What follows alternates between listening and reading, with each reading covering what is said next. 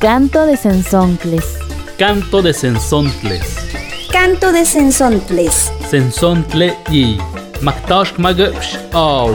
Atsigaj achten hagib. Akwa ayukte pun kugah kunash ukpun yakhai hayaw yayu. Tigacto y cuicat insensonti. Campamokaki tataman tahtolme. Tataman tanemililme. Canto de Sensontles. Las 400 voces de la diversidad. Voces de las y los comunicadores indígenas comunitarios y afrodescendientes.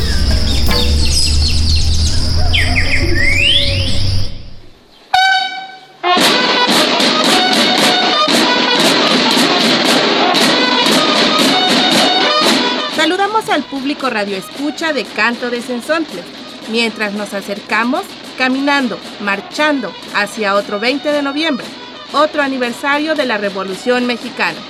La Revolución Mexicana es el tema de este programa de Canto de Sensontles, pero lo queremos ver desde otra perspectiva.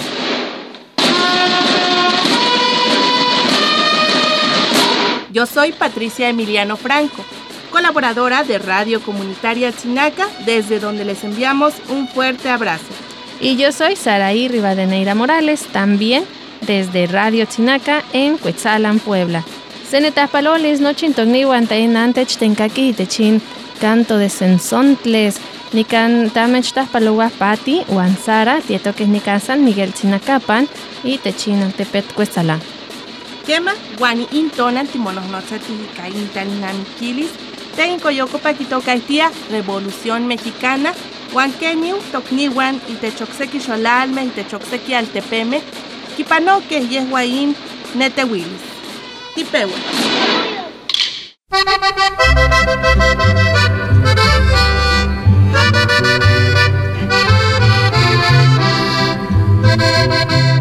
Pero no queremos volver a contar de Pancho Villa, Emiliano Zapata, Porfirio Díaz o Venustiano Carranza y demás personajes conocidos. Con mi 30-30 me voy a marchar, a engrosar las filas de la rebelión. Si mi sangre pide, mi sangre les doy, por los explotados de nuestra nación. Vamos a recordar y reconocer a las mujeres y a los hombres de las comunidades, aquellas personas que no salen cantadas en los corridos, las que pusieron su cuerpo en la revolución, queriendo o no queriendo. Y también queremos preguntarnos dónde estamos hoy. ¿Qué pasó con ese reclamo tan importante que costó tantas vidas? Justicia, tierra y libertad.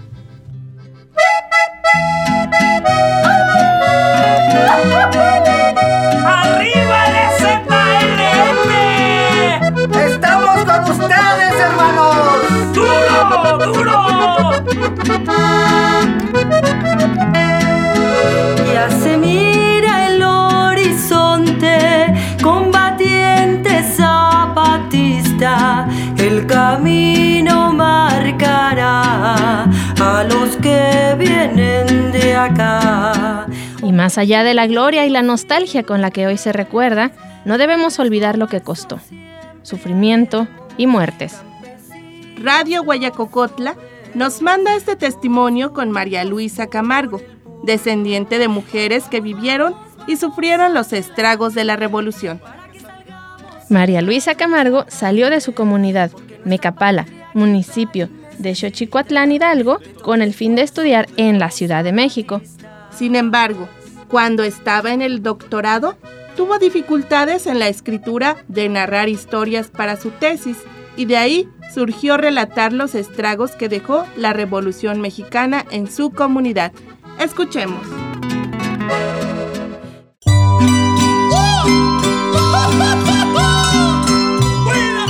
Y el día de hoy tenemos la palabra de María Luisa Camargo. Ella nos platica sobre esta historia que escribió. Entonces escuchemos esta plática con María Luisa Camargo. Tenía toda una crisis eh, respecto a escribir la tesis y entonces pues me senté frente a la computadora y dije pues creo que lo que me está pasando es que necesito hablar de todas las historias que mi abuela y nos contaba cuando éramos pequeños. Y fue así como pues me puse a escribir y escribí bastantes historias. Mi abuela es María del Refugio Hernández Ubaldo. Eh, ahí está, de hecho en el libro viene. Y mi abuelo era eh, Eulogio Campoy. Mencionar el nombre de mi mamá, Rosa Campoy, sí, que fue también eh, parte de todo este esta escritura, ¿no? ¿Cómo fue que decidiste sobre esta historia, María? Porque es algo muy, muy difícil, que pocas personas lo platican, ya lo comentaba también antes. Empecé a sacar como todo ese dolor, un dolor muy grande porque pues es un dolor ancestral que viene de mi bisabuela, mi abuela, atraviesa a mi mamá, de quien yo eh, pues escuché de manera directa toda una vida llena de padecimientos, porque sí, mi abuela eh, nació en los años 20, 30 del siglo pasado, pero eh, pues mi mamá nació en el año 50, ¿no? Entonces todo lo que fue posterior a la, revolución y que queda en, en la región, que es una zona pues un tanto peleada por porque tiene el puerto de Veracruz como salida y pues la zona en la que en la que vivió mi madre, mi abuela y demás es una zona montañosa, pero que da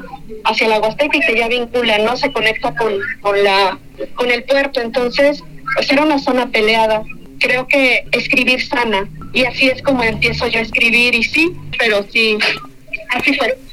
Tengo entendido, y eso es también porque lo escuché de otras, de otras abuelitas que contaban, y ella era la abuela de mi, de mi papá, ya viejita, viejita, y lo recuerdo así muy, muy vagamente que Zapata pasó por allí. Sí, sí, llegó a cruzar por la zona. Eh, pues desde que yo tengo recuerdos, estaba muy pequeñina, pequeñito, perdón, tres, cuatro años, cada vez que la abuela llegaba, siempre nos contaba una historia, siempre. Y era el momento en el que podíamos tomar el café y todas en silencio. Y de lo que sí me di cuenta respecto a esta forma de no nombrar las cosas de manera directa es también una estrategia de supervivencia. Pues las mujeres finalmente en contextos de conflicto, como el que vivió mi abuela, pues son el, botín, ¿no? El botín de guerra, esto se le conoce, ¿no? Que las violaciones sexuales y eso. Entonces, ellas para sobrevivir, pues se cuidaban, pero no nombraban las violencias como son, ¿no? Como, como tal.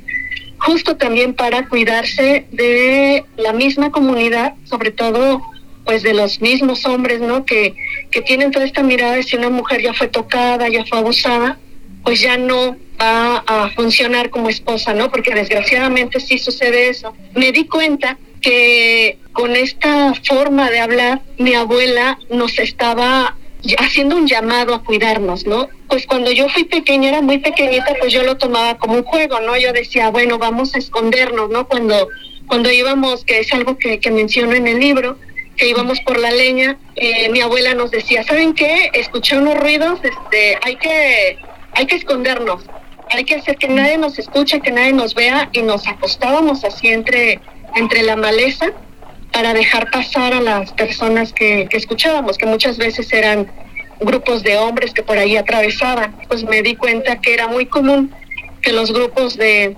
de, soldados, ya sea de un lado o del otro, de estos caciques que, que, se peleaban el, el, el territorio, pues pasaran por allí de esa forma y que pues las mujeres hicieran eso, esconderse. Y ya era una costumbre que lo, yo lo seguía haciendo hasta ya en secundaria, 13, 14 años, y es hasta que comienzo ya toda esta lectura de conocer cómo es que se vivía en la región me hago un cruce allí con las historias de, de mi abuela. Eh, más que una historia era pues este llamado no a, a cuidarnos y a resistir.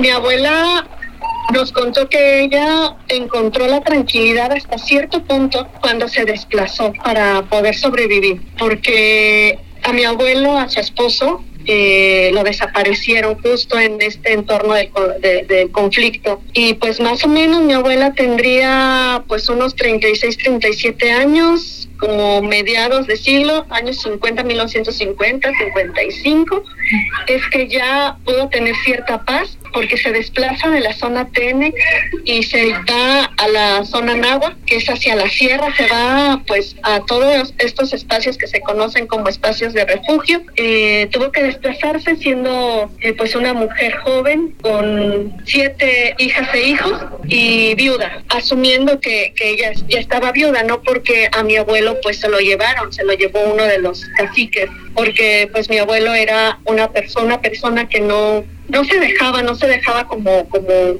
reclutar, ¿no? Él no, no, no quería reclutarse ni para un bando ni para el otro. Y pues se lo llevaron y ya nunca se supo pues son historias de las que no se, no se han platicado en, en los libros y yo creo que también es una forma de, de ir reconociendo más la historia de las comunidades, también darle rostro y también es una forma de ir sanando las cosas. Sí, sí, es eh, ir escuchando toda esta parte de la historia que como dices no, pues no está documentada, de la que no se habla y que también como lo mencioné al principio es como una parte de estrategia que ahora ya se puede hablar más, ¿no? Ya no existe tanto esta, esta mirada de crítica hacia, hacia las mujeres, pero sí pasaba.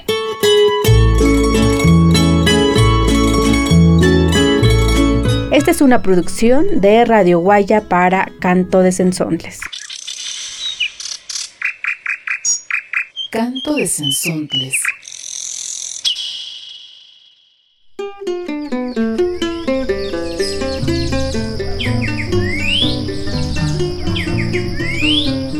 Fondo para la Producción Radiofónica Comunitaria. Canto de Sensoncles 2022. Presenta su primera entrega de series radiofónicas realizadas por 10 radios indígenas, comunitarias y afrodescendientes. Entrevistas, dramatizaciones, música, reportajes y las historias vivas en la propia voz de nuestras comunidades y pueblos. Te invitamos a descargarlas y compartirlas a través de la página www.cantodesensoncles.org.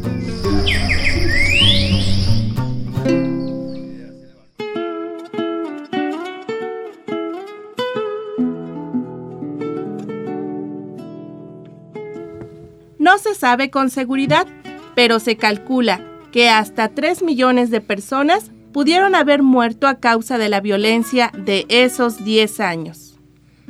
Piensa en ese número. 3 millones de mujeres, niñas, niños, hombres. Es la población total del estado de Hidalgo hoy día. Y pensemos que en ese entonces la población total de México era alrededor de 15 millones de personas. En otras palabras, una quinta parte de las y los mexicanos fallecieron a causa de la Revolución Mexicana.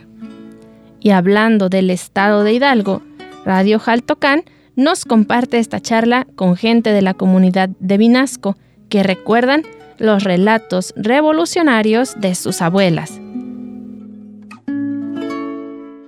Nos encontramos en Vinasco con una vecina de este lugar que pertenece al municipio de Jaltocán. Y hace algunos años una de mis abuelas me contaba también un poco el paso de los villistas y de muchos aquellos que ah, participaron justamente en la revolución también por esta zona. Y bueno, Vinasco ha sido clave, punto importante justamente de esta lucha. Nos encontramos con una vecina, ¿cómo se llama? Silvia Rivera Castillo. Doña Silvia, cuéntenos qué de lo que se acuerda o qué le contaba su mamá, su papá, su suegra más bien o la gente de esta región acerca de la revolución, ¿cómo se habrá vivido en esta parte? Bueno, mi suegra me platicaba que ella tendría unos 6, 8 años cuando cuando los este los villistas eh, pasaron pasaron por estas regiones, por estas este, comunidades. Y me decía que su papá su papá, como ellas eran mujercitas, este, las escondía, porque los revolucionarios, pues eh, normalmente, este, pues se las llevaban a las mujercitas.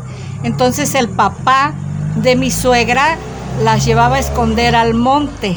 Pero había algunos revolucionarios de muy buen corazón, como el como un, un general de apellido Sarmiento, que ese, ese sí les regalaba este, víveres, les daban, inclusive me llegó a, a contar mi suegra que ese, ese general dejó escondido latas de oro eh, por estas regiones y, y que a ella, ella como este, como pues eh, era de parte de esa familia de, del abuelito Pancho, este, les regalaba el señor pues víveres para, para comer.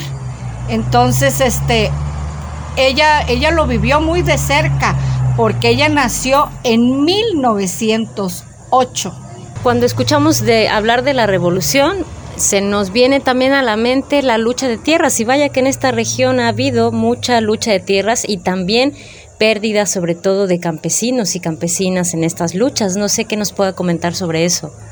Bueno, aquí Vinasco era una tierra muy próspera en cuestión de, tierras, en cuestión de ganado. La gente de aquí muy trabajadora y, la comunidad era muy próspera, pero pues debido a las malas influencias de los gobernantes, este, los, los campesinos se levantaron en armas, invadieron los terrenos, este, mataron ganado y todo, y, y, pues los terratenientes de aquí se quedaron sin nada más que con las puras casas y hasta la fecha pues no, no se han podido recuperar.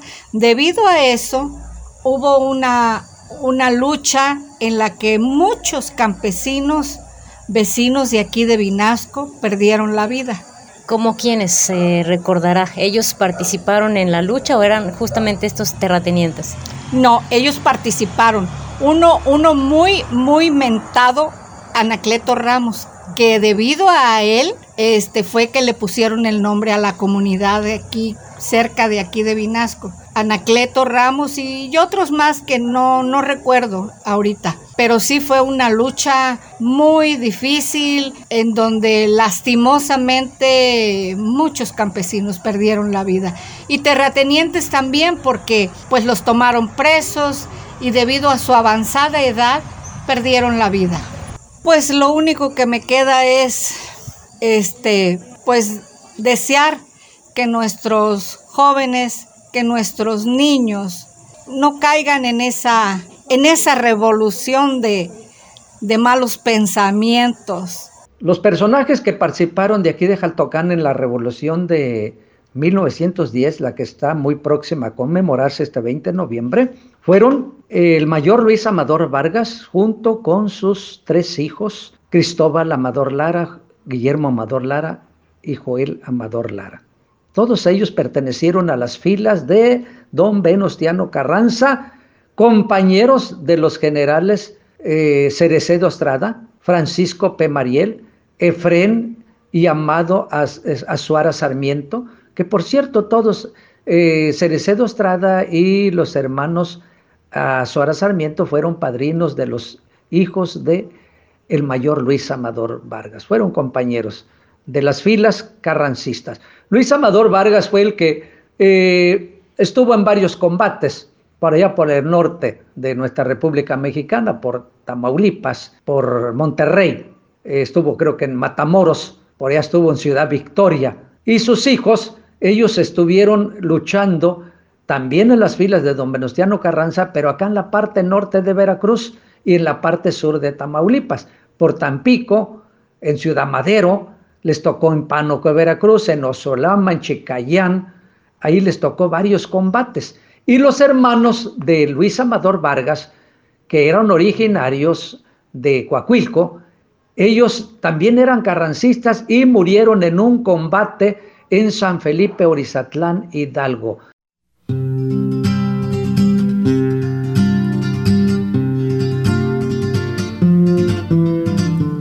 Agradecemos las palabras y memorias de Silvia Rivera Castillo y Sergio Felipe Amador de Jaltocán Hidalgo.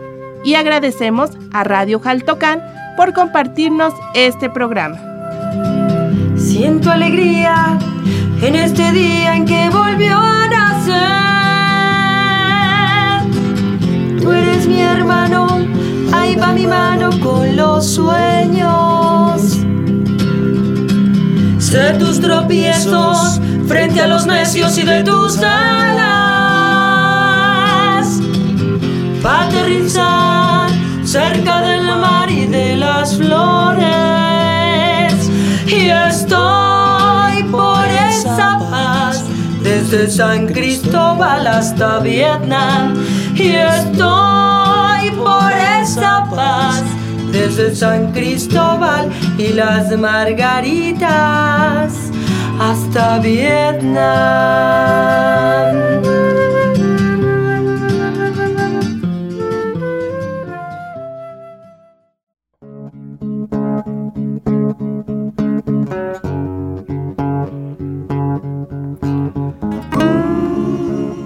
La revolución duró muchos años. Se reconoce que el momento en que inicia fue un 20 de noviembre de 1910, pero nadie tiene exactamente claro cuándo culmina. Se dice que en 1920, otras personas dicen que hasta 1940. Fue un largo suceso de confrontaciones, de rupturas de grupos que antes estuvieron unidos y luego se pelearon. En muchos casos, la gente de los pueblos sirvió de carne de cañón en estas luchas de poder. Ojo de Agua Comunicación nos comparte esta charla con Constantino Valeriano García de Santa Ana del Valle, Oaxaca.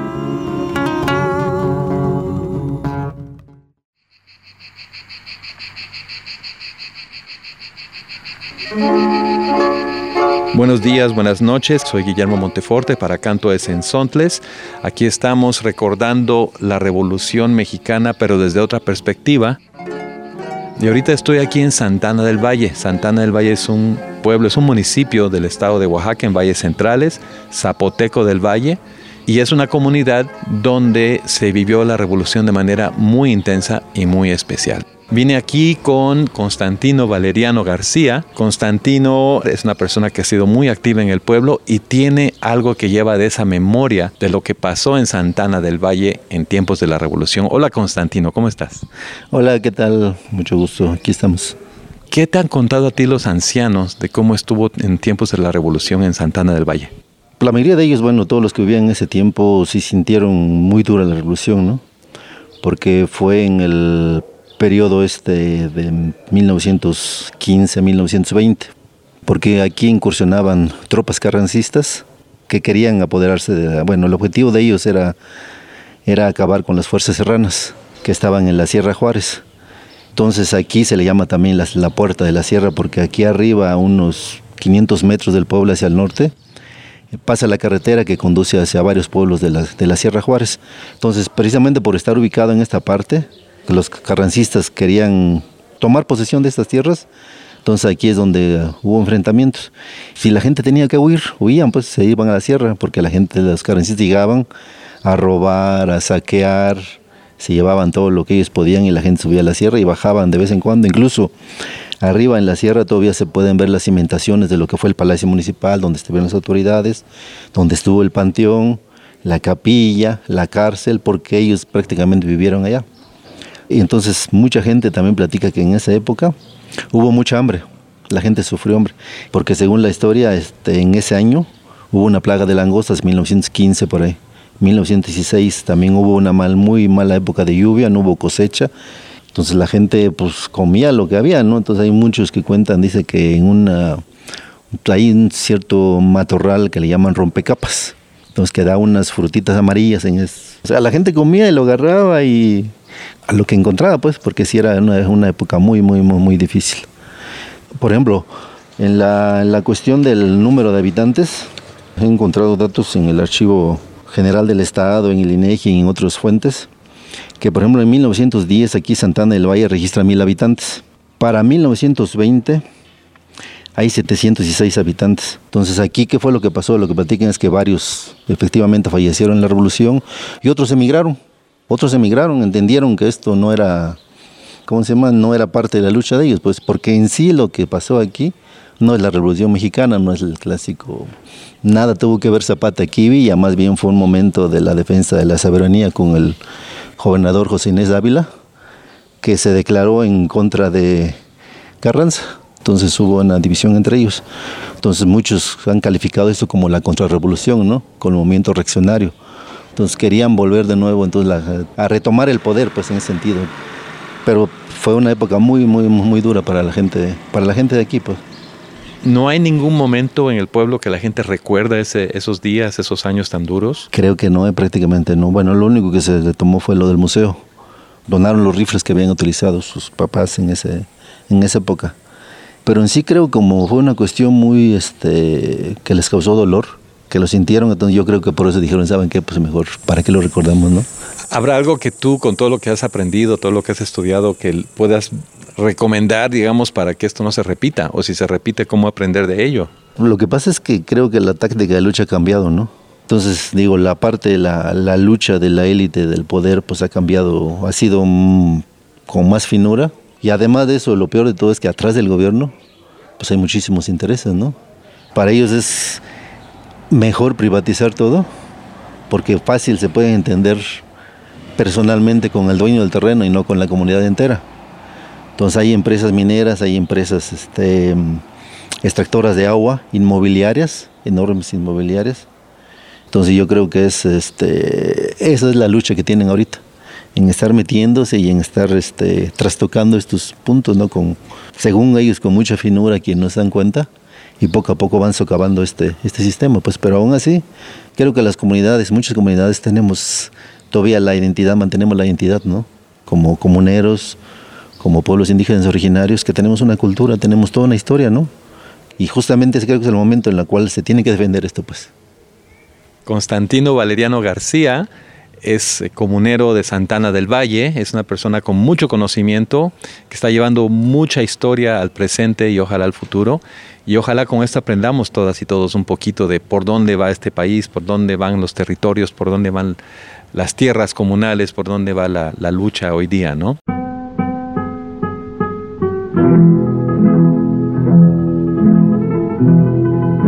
Cuando me iba de Santana del Valle, pensando en la historia que Constantino nos ha contado, me llamó mucho la atención que una de las calles céntricas de la comunidad se llama Venustiano Carranza.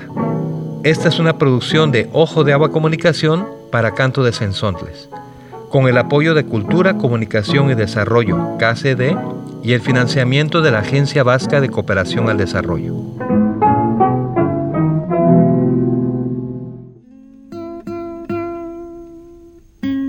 Aquí estamos, mi general. Aquí estamos porque estos gobiernos siguen sin memoria para los indígenas y porque los ricos hacendados con otros nombres siguen despojando de sus tierras a los campesinos. Como entonces pasó, ahora los gobiernos hacen leyes para legitimar el robo de tierras. Como entonces, los que se niegan a aceptar las injusticias son perseguidos, encarcelados, muertos. Pero como entonces, mi general, hay hombres y mujeres cabales que no se están callados y que luchan para exigir tierra y libertad. Por eso le escribo a usted, don Emiliano, para que sepa usted que aquí estamos, aquí seguimos.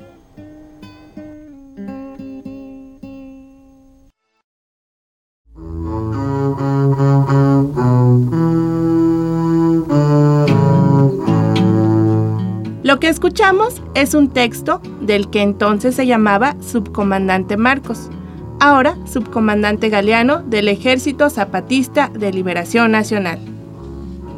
Escuchamos segmentos de música de la banda de guerra de la Escuela 106, Mariano Matamoros, Los Nacos, Cecilia Rascón y Café Tacuba. En el ejido en medio de mis oídos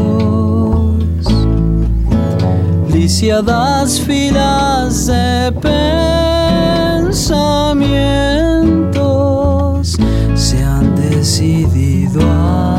celebrar sus diferencias, pues no entienden el afán de ser todos iguales. Quisiera cantar, quisiera florecer. Mi nombre es Patti.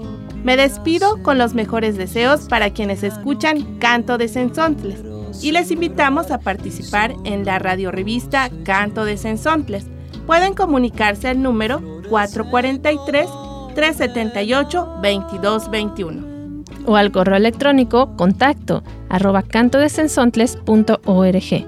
Y también me despido, Saraí, con los mejores deseos para que no dejemos de reclamar justicia, tierra y libertad.